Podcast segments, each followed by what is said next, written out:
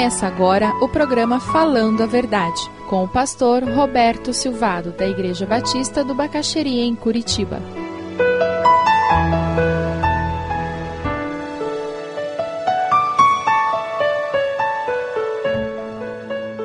Vamos ver os textos que estão aí, ver o que a Bíblia fala contra a bebedeira.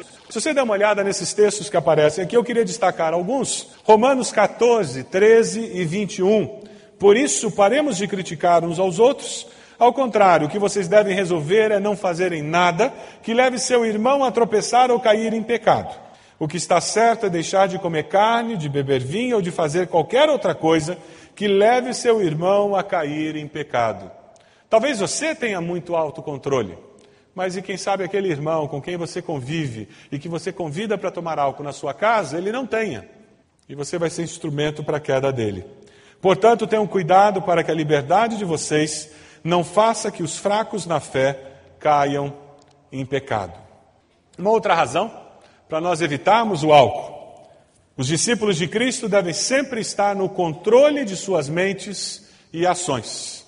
A ciência nos diz que um copo de cerveja é suficiente para começar a afetar os nossos sentidos. Um copo de cerveja.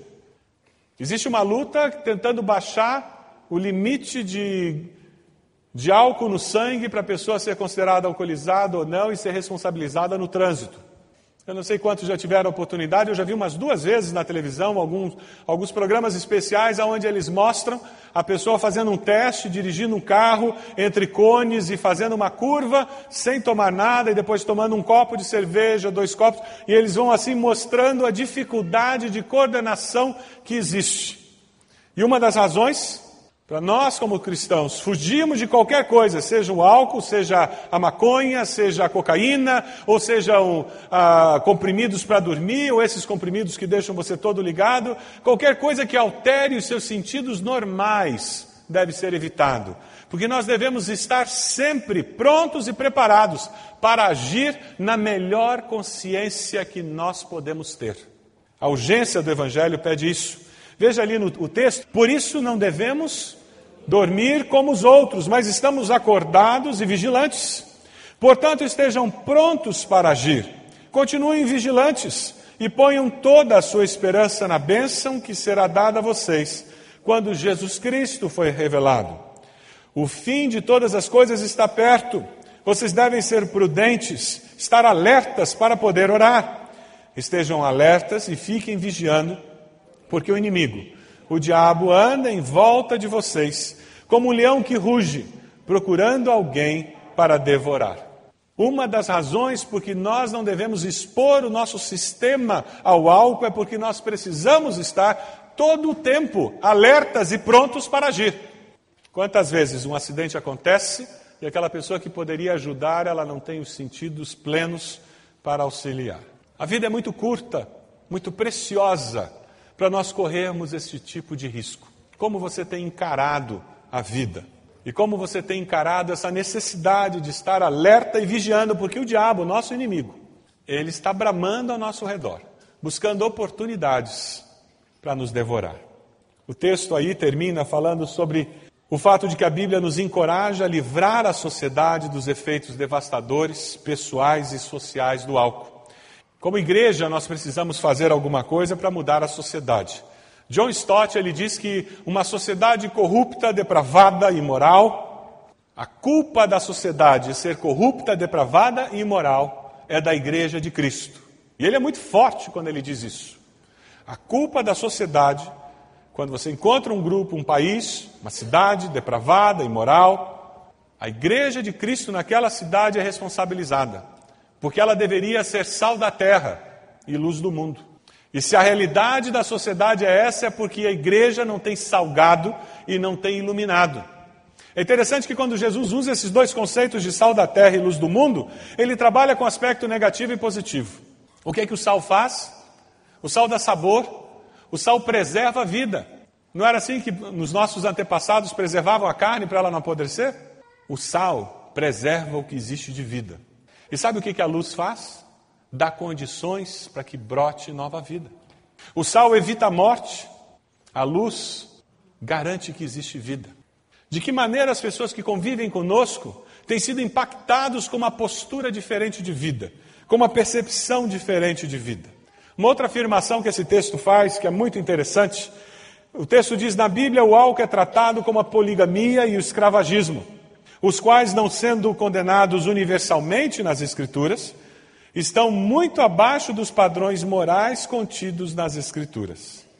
A Bíblia apresenta o desafio de um estilo de vida caracterizado não pela necessidade do álcool para se obter uma estimulação química, mas pela paz interior, a alegria e o amor que são obtidos através do Espírito Santo habitando ricamente nos nossos corações.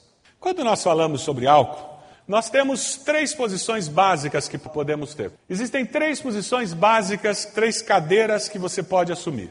Você pode optar pela abstinência, você pode optar por beber socialmente, ou você pode optar pela embriaguez.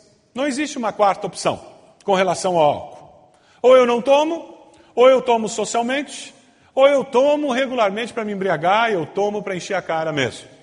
São três opções que existem. Do que nós já vimos aqui nas Escrituras, existe uma posição que pode ser separada das outras, que é a embriaguez. Fora de questão. O beber socialmente me dá uma maior possibilidade de chegar na embriaguez do que a abstinência, concordam comigo? É óbvio.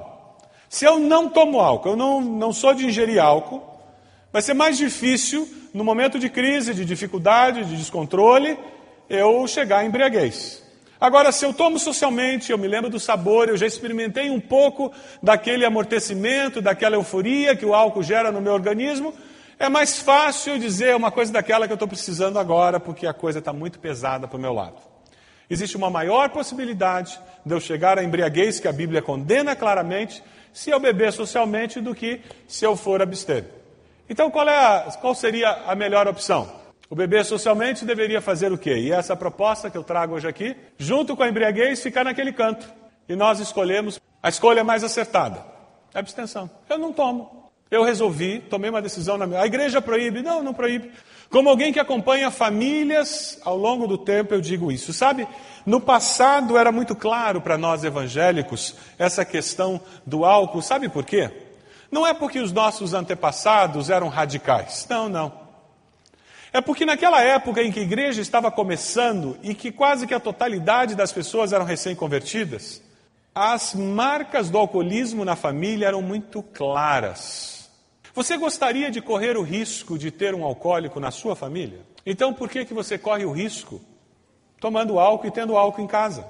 Eu já vi muitas maneiras de se usar um barzinho quando a pessoa quer manter aquela peça do mobiliário na sala. Mas utilizar o barzinho para Jesus. Uma irmã fez um lugar de retratos da família e ficou muito interessante.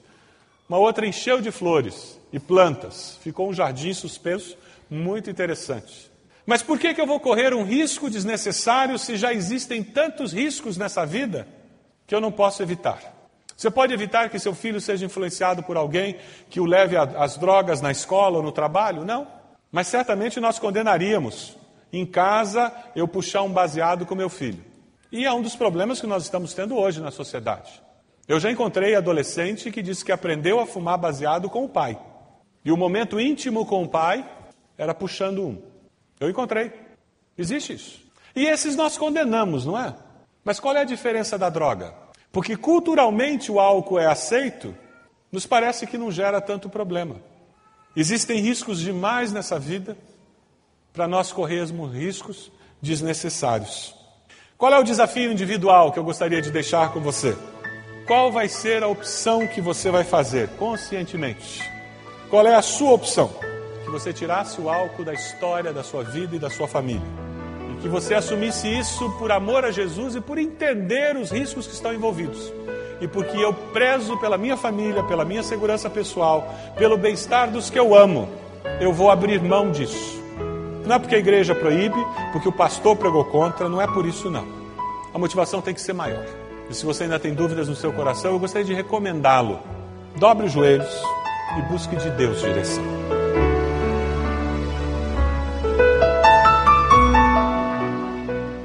Você deseja adquirir a mensagem que acabou de ouvir, ligue para 41 33630327. Mencione o título ou o dia da mensagem e envie um e-mail para vida@ibb.org.br.